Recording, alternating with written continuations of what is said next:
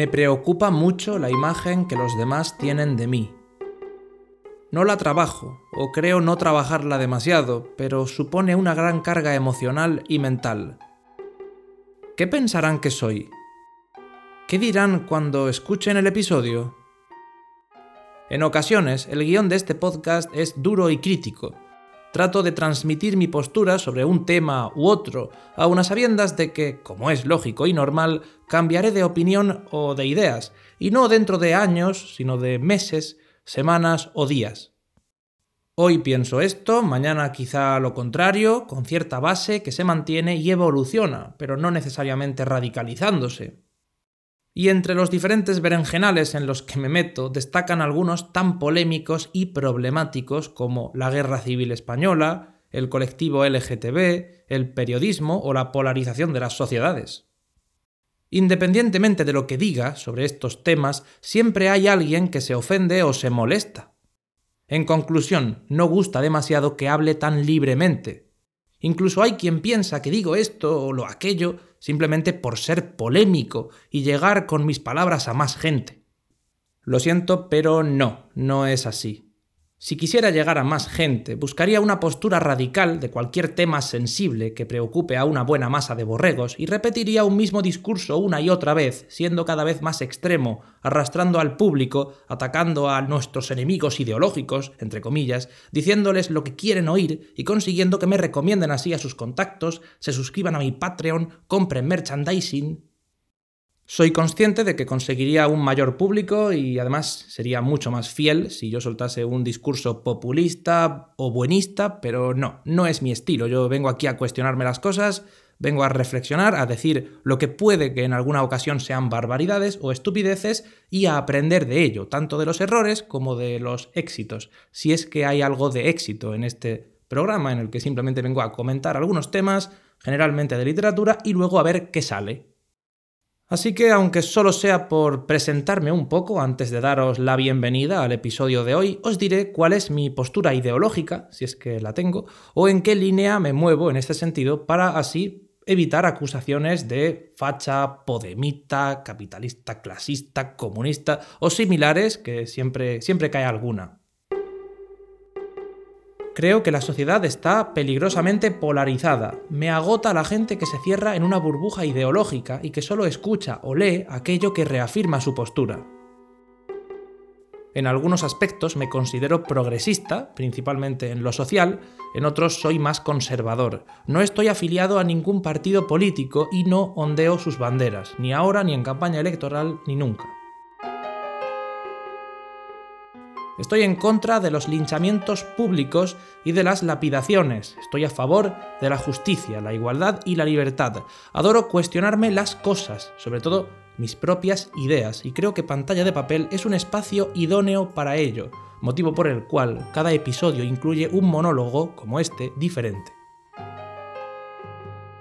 Y no solo me sirve para reflexionar sobre algo y lanzar preguntas a mis oyentes, sino también para digerir mejor las obras que leo, como comenté en el episodio anterior, conocer mejor la literatura más a fondo y aprender un poquito. ¿Vosotros que me escucháis creéis que alguna idea manifestada en algún episodio es incorrecta, ofensiva o cuestionable? Claro que sí, algunas pueden serlo, insisto, aprendamos de ello. No prohibamos el debate o la reflexión y no disparemos al guionista o presentador de este programa de escaso presupuesto. Dejemos de enfrentarnos entre nosotros como si fuéramos enemigos y aprendamos a dialogar. Olvidémonos de o conmigo o contra mí. Es una estupidez inmadura y no sirve para nada. Después de estas palabras os pregunto, ¿me conocéis un poquito mejor o os habéis quedado como estáis? Yo creo que conocerme no me conocéis mejor. ¿Por qué? Porque no logro mostrarme tal y como soy o como yo mismo me percibo, porque cada uno me percibirá de una manera diferente en función de sus ideas o de su posición y de sus conocimientos o de su educación o de muchos factores. Supongo que es más fácil conocer a alguien quedando con esa persona y pasando tiempo juntos en lugar de escuchándole, pues como puede ser aquí, leer un guion durante 20, 30 minutos cada dos semanas. Dicho lo cual, os doy la bienvenida al episodio de hoy y os pido que aquellos que queráis me acompañéis por los temas que voy a tratar. En esta ocasión tengo un episodio que me encanta, que adoro. Hablaré en primer lugar de los padres de la ciencia ficción, Julio Verne y H.G. Wells, y después de una novela que en su momento me gustó mucho, luego releí y no me gustó tanto, pero me siguió pareciendo buena y ahora quiero mostraros. Disfrutemos del episodio, muchas gracias a todos, soy José Marqué y estás escuchando Pantalla de papel, un espacio para hablar de literatura, autores y, por qué no, escritura creativa.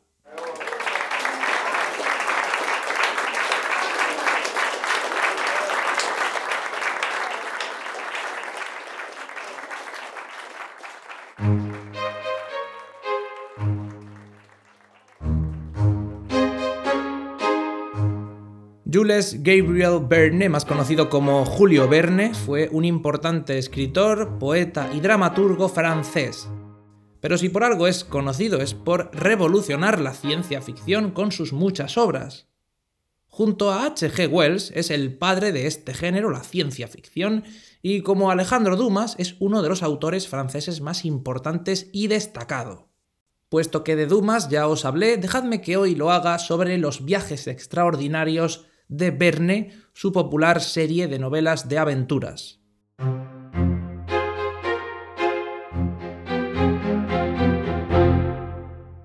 Viajes Extraordinarios es el título de una serie de novelas escritas por el ya citado Julio Verne. Entre las muchas obras que componen este catálogo se encuentran Cinco semanas en globo, La vuelta al mundo en 80 días, De la Tierra a la Luna, Mil leguas de viaje submarino, los hijos del capitán Grant y Las Indias Negras. La lista es muy larga, aunque las obras son relativamente breves. El objetivo de esta serie es transmitir la afición, el interés y el espíritu científico a los jóvenes, motivo por el cual muchos protagonistas no son altos científicos experimentados, sino personas que se inician en el tema que trata su novela o descubren los secretos y amasijos de un tema o aspecto diferente, aunque sí hay otros personajes que sí que son expertos, evidentemente. Además de revolucionar la ciencia ficción, estas obras se adelantaron a la historia. Por ejemplo, de la Tierra a la Luna se adelantó a la llegada del hombre a la Luna, aunque la historia de la novela es bastante diferente a la que viviríamos en el año 1969. He citado este título, De la Tierra a la Luna, porque es la novela más reciente de Julio Verne que yo he leído. No soy un fanático de este autor, ni siquiera me gustan especialmente sus novelas, enseguida os explicaré por qué. De sus obras he leído Viaje al centro de la Tierra, La vuelta al mundo en 80 días y De la Tierra a la Luna. Sí, solo tres que yo recuerde. Puede que de pequeño o en la adolescencia cayera alguna otra, pero no estoy seguro, no lo recuerdo. He barajado otros títulos para seguir navegando en sus viajes extraordinarios en los próximos años o en los próximos meses, pero de momento siento decir que solo he podido leer tres. Os decía que no soy su mayor fan, reconozco la importancia y el valor de su obra, por supuesto, también su vigencia sigue siendo vigente, pese a que a nivel científico o técnico no tanto, y hay lectores que disfrutan mucho cada título, soy consciente de ello, pero parece que por algún motivo no es mi caso, yo no disfruto demasiado la obra de Julio Verne. Lo cierto es que no soy un chico muy científico, a mí me abruma tanto dato, tanto cálculo. Yo empecé leyéndole imaginando que se parecería a las muchas adaptaciones de sus obras, que sería más tipo aventura, como el buen título lo dice, pero lo cierto es que no tienen nada que ver. De viaje al centro de la Tierra solo recuerdo dos personajes hablando de rocas, rocas y más rocas, un poquito de geografía, algo de un lago subterráneo y más rocas. Yo si tuviera algún, algún interés en la geología, no confundir con geografía, me habría gustado algo más la novela, estoy seguro, pero a mí me resultó aburrida. De mi lectura más reciente, de la Tierra a la Luna, recuerdo más detalles, evidentemente, pero todo se puede resumir en pólvora, cañones, estudios, debates sobre si es posible o no lanzar una bala capaz de alcanzar la superficie lunar y la expectación de la ciudadanía ante tal magna promesa. Y no culpo al autor de que a mí no me fascine. tampoco era su intención u objetivo a la hora de escribir estas novelas. Verne no pensó en mí en ningún momento. Yo soy consciente de que no soy parte de su público eh, potencial o su público objetivo, al menos no ahora mismo, en este momento de mi vida, pero sigo queriendo conocer su obra porque la respeto, la valoro y creo que es importante conocerla. He mencionado también que no soy un chico de ciencia, no significa eso que crea que la Tierra es plana y otras gilipolleces, pero he de reconocer que aunque a priori la ciencia, los cálculos, las, teorías de este tipo no me, no me enamoren, eh, otros autores como H.G. Wells, también de ciencia ficción, me, sorprendieron gratamente y me, resultaron muy agradables, muy agradable su lectura. Con él, con H.G. Wells, me pasó lo contrario que me pasa con, con Julio Verne. Es decir, que me encantaron sus obras. Es más, eh, vamos a dejar por hoy de hablar de Julio Verne, ya hablaremos en otra ocasión si merece la pena comentar algo más de lo que ya he dicho. Vamos a pasar a comentar algunas obras de este otro célebre autor británico. Este británico, Julio Verne francés, pues H.G. Wells británico. Vamos a hablar un poquito sobre él.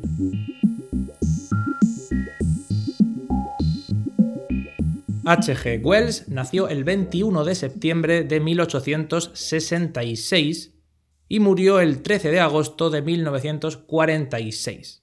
Pero no nos centremos en su vida, tampoco en sus premios, que son muchos, sino en algunas de sus obras, concretamente las que leí y puedo recomendar.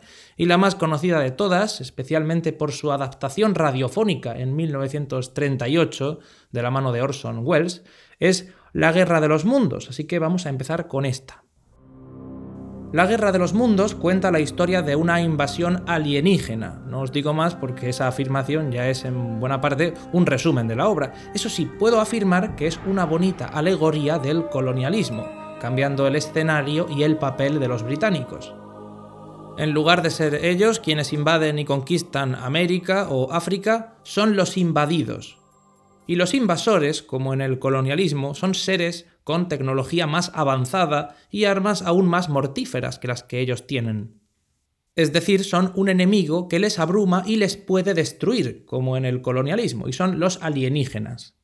Otra que adoro del mismo autor es El hombre invisible, que cuenta la historia de un hombre invisible. ¿Nunca habéis deseado el poder de la invisibilidad?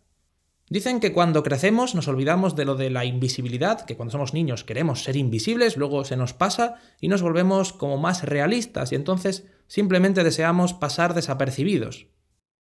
Siguiendo con las obras de H.G. Wells, os recomiendo La isla del Doctor Moreau.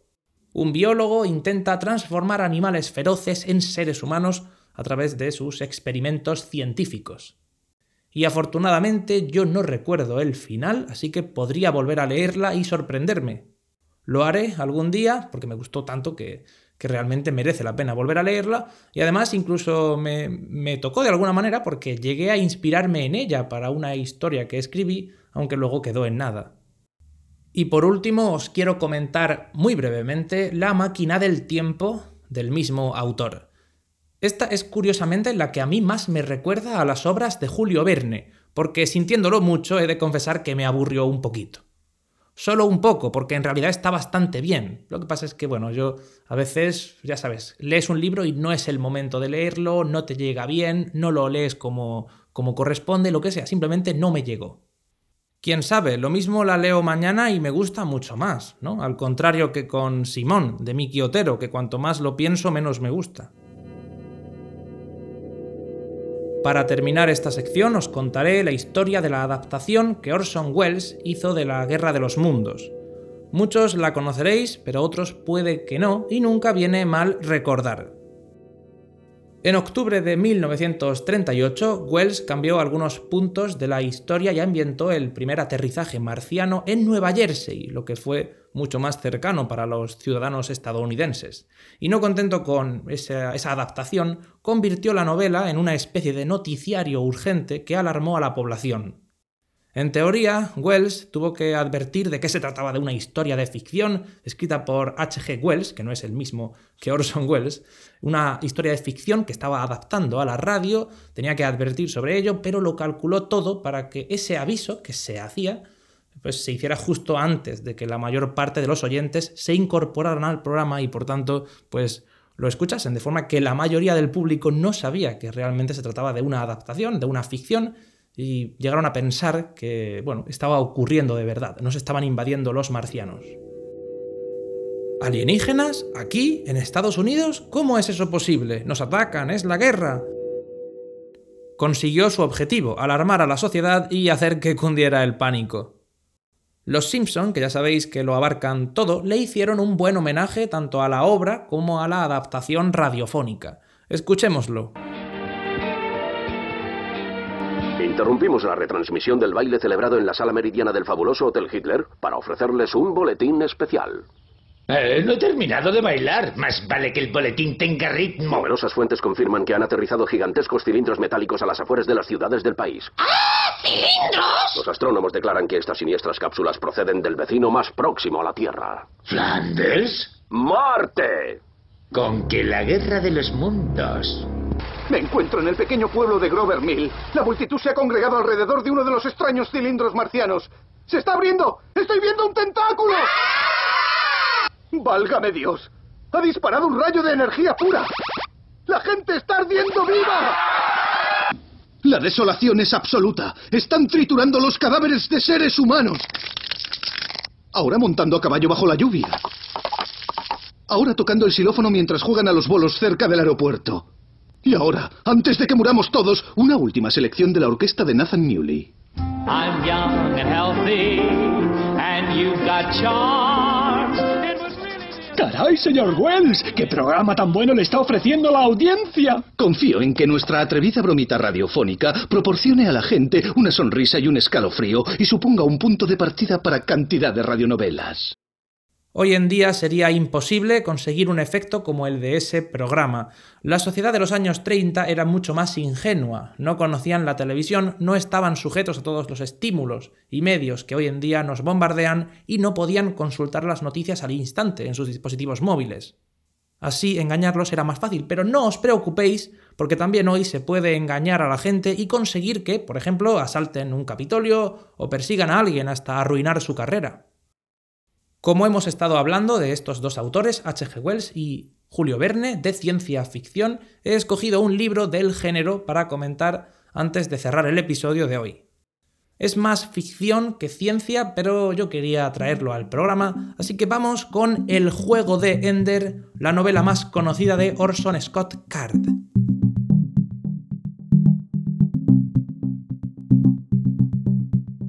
Orson Scott Card nació en 1951 y es un premiado escritor de ciencia ficción y otros géneros. Como decía, su obra más destacada es la saga de Ender, una serie de seis novelas que comienza con la ya citada El juego de Ender. Por esta novela recibió dos premios importantes. En 1985 el premio Nebula y un año después el premio Hugo a la mejor novela. El juego de Ender se ambienta en un futuro año 2070, la humanidad no está en guerra con el coronavirus, sino con una especie extraterrestre a la que llaman insectores, algo así como avispas gigantes. Yo me los imaginaba así, como avispas. La humanidad ya jugó una importante batalla en el pasado contra esta masa de alienígenas y esa batalla finalmente se ganó, más o menos, pero como digo, los humanos esperan el regreso de los insectores, lo que ocurrirá tarde o temprano, y cuando estos vengan no será en son de paz ni como misión de reconocimiento, llegarán armados y dispuestos a extinguir a la humanidad. Lo que significa que hay que prepararse. Y ahí es donde entra Andrew Ender Wiggin, el niño prodigio reclutado por la flota internacional,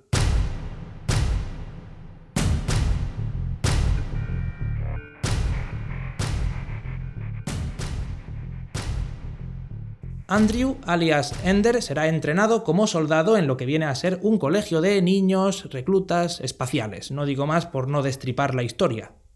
La novela me gustó mucho, sobre todo la primera vez que la leí, que yo también era más inocente, más pequeño. Por aquel entonces yo pensaba que no había segunda parte, ni tercera, cuarta, quinta.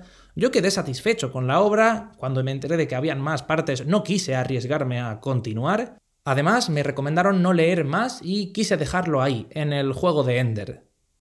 Pero siempre que hablo de este libro resalto un aspecto que me llamó mucho la atención. Para empezar, los personajes tienen entre 6 y 12 años, La mayor parte de la novela transcurre cuando su protagonista tiene de 6 a 10, lo que claramente significa que es un niño bastante pequeño. La personalidad de Ender es muy fuerte, como la del resto de personajes, todos son super niños o algo así, han sido escogidos por sus capacidades, lo que sirve para justificar los acontecimientos, sus diálogos y todo eso, pero aún así mm, no dejo de. no puedo obviar que son muy pequeños. Aunque hay una subtrama muy interesante sobre los hermanos de Ender, la mayor parte de la obra parece la típica novela adolescente de chicos en un campamento o en un internado, solo que en lugar de ser adolescentes son niños pequeños. Y eso hace que ciertas escenas sean aún más turbias de lo que ya de por sí podrían ser. Escenas como peleas entre reclutas en las duchas, que el autor ha tenido a bien describir con pelos y señales, remarcando las gotas de agua en la piel de los chicos y el vapor rodeando sus cuerpos desnudos. Para ilustrar mejor esto, he recopilado varios momentos de la obra que yo nunca censuraría ni valoraría negativamente, yo estoy a favor de la libertad absoluta a nivel creativo, y más aquí, que no intervienen actores, no, hay que, no afecta a los derechos de nadie, pero es cierto que denotan cierta tendencia del autor o del narrador a despojar a los personajes de sus ropas. Así que dejadme que os lea algunos fragmentos. Para empezar, el momento de la pelea en las duchas. Dice el narrador, comenzó a quitarse el uniforme, Desnudo, mojado y solo, Ender, estamos empatados. No puedo remediar ser más grande que tú, pero como eres un genio, ya se te ocurrirá algo para vencerme. Esto se lo contesta a su rival, el que ha ido allí buscando pelea, y aprovecha que el protagonista está desnudo, enjabonado, en la ducha, totalmente indefenso, para enfrentarse a él, aunque lo quiere hacer en igualdad de condiciones, lo que significa que hay una pelea de hombre, bueno, de niños desnudos en la ducha. Bueno, pues un poco incómodo la verdad es que se te puede hacer, aunque bueno, una pelea en la ducha tampoco significa nada, ¿no? En un momento concreto, Ender abre el agua de la ducha y su rival le dice, no me gusta el agua caliente. Y el narrador, pero lo que Ender quería no era el agua caliente, era el calor. Su cuerpo todavía estaba enjabonado y el sudor lo humedecía, hacía su piel más escurridiza de lo que Bonzo esperaría. Claro, aquí te está dando ya a entender cómo se va cómo va a concluir la, pelea. Él aprovechará su cuerpo más pequeño, su cuerpo en este caso enjabonado y, como podríamos decir, pues lubricado para ser más dinámico, para escapar de los brazos del otro y así vencer. Pero claro, esta imagen en tu cabeza, pues, pues tú me dirás, un poquito incómoda, sabiendo que son niños, si se te hace. Más adelante, en la misma escena, dice, Ender cerró la ducha, a pesar de que todavía tenía jabón encima, y alargó la mano en busca de su toalla. No estaba allí. Uno de los chicos la sostenía. Ender reconoció la toalla como su punto flaco. Nada le haría parecer más débil que correr desnudo tras la toalla. Bueno, como os digo, pues es una escena, ¿no? Pero es que en otros capítulos de la novela vemos comentarios como este, en el que Ender le dice a otro compañero de broma lo siguiente. ¿Crees que debería desvestirme e ir desnudo? Eso se lo dice porque están nerviosos, están aún, pues con alguna broma, conociéndose, empezando a, hacerse, a hacer amigos. Así que, bueno, pues se justifica con eso, ¿no? Es broma. Esto, en general, la obra, ya digo, transcurre en una escuela espacial militar. Los chicos viven en ella y, lógicamente, duermen en sus habitaciones, se duchan, hay cierta intimidad, todo eso. Pero yo no sé si era realmente necesario o relevante el dato de que los niños en sus cuartos durmieran desnudos o se paseasen todo el rato mostrando el trasero a los demás. Fijaos en este fragmento que dice, Ender volvió a saltar a su litera y acabó de sacar el uniforme. Estaba desnudo, jugueteando con su nueva consola, intentando averiguar si habían hecho algo con sus códigos de acceso. La imagen es sencilla, un niño pequeño, desnudo, encima de la cama, con la consola en las manos. Claro, si vas a diario en bolas, lo más normal del mundo es que una emergencia o una llamada a filas inesperada pues te pille con la colita al aire, que es lo que pasa en esta otra escena. Al cabo de tres minutos, aunque muchos no estaban todavía vestidos, les ordenó salir de la habitación. Pero estoy desnudo, dijo un chico. Vístete más rápido la próxima vez, le responde su instructor. Que lleven uniforme la mayor parte del tiempo tampoco cambia la cosa, ya que como el propio Scott ha dejado claro al inicio de la novela, era un uniforme de una sola pieza. Encontraba extraño no llevar un cinturón ceñido alrededor de la cintura. Vestido así, se sentía muy holgado y como desnudo. ¡Oh, Flanders! Ese traje marca demasiado, ¿no crees? Bueno, permite máxima movilidad. Con él es como si no llevara nada. Mm. ¡Oye, ya basta! ¡No quiero verlo! Todo esto no significa nada. Y yo, José Marqué, desde pantalla de papel, no estoy acusando a nadie ni a ningún autor de nada. Solo digo que me llamó mucho la atención que los niños se desnudasen tanto y hablasen en exceso de eso. Y también que algunos se fijasen tanto en el trasero de los demás. En un primer momento supuse que el autor sentiría atracción por el cuerpo de los hombres desnudos, aunque en este caso no sean hombres, porque claro, se centra tanto en ello, incluso cuando no viene a cuento, que bueno, pues al final uno pues toma sus propias conclusiones. Pero luego busqué información y resulta que Orson Scott Card es mormón, fue misionero y está muy volcado con su fe. Además de ello, llegó a afirmar que el matrimonio solo tiene una definición y que cualquier gobierno que intente cambiarla, como por ejemplo aprobando una ley de matrimonio igualitario, pues se convertiría en su enemigo mortal. Se opone al matrimonio homosexual y a todo lo que lleve la palabra homosexual, a aquello que se relacione con homosexuales o que tenga pinta de ser una conducta homosexual. Sí, es un homófobo declarado y esto no, no es una acusación por mi parte, es una declaración del propio autor. Claro que a mí esto pues me sorprende porque que este personaje fantasee con un colegio de reclutas infantiles desnudos me parece un poquito sospechoso. Me pregunto, ¿estará reprimiendo algo en su interior y lo saca a través de la novela?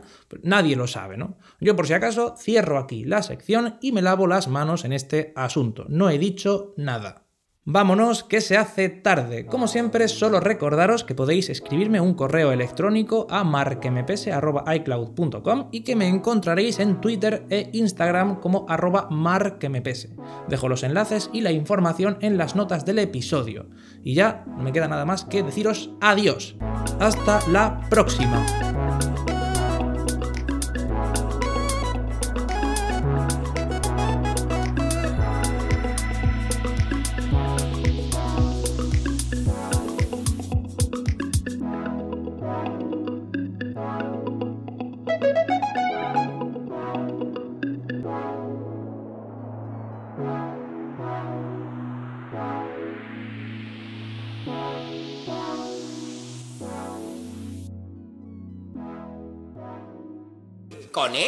Si no llevara nada, llevara nada, llevara nada. Ese Flanders y su erotismo.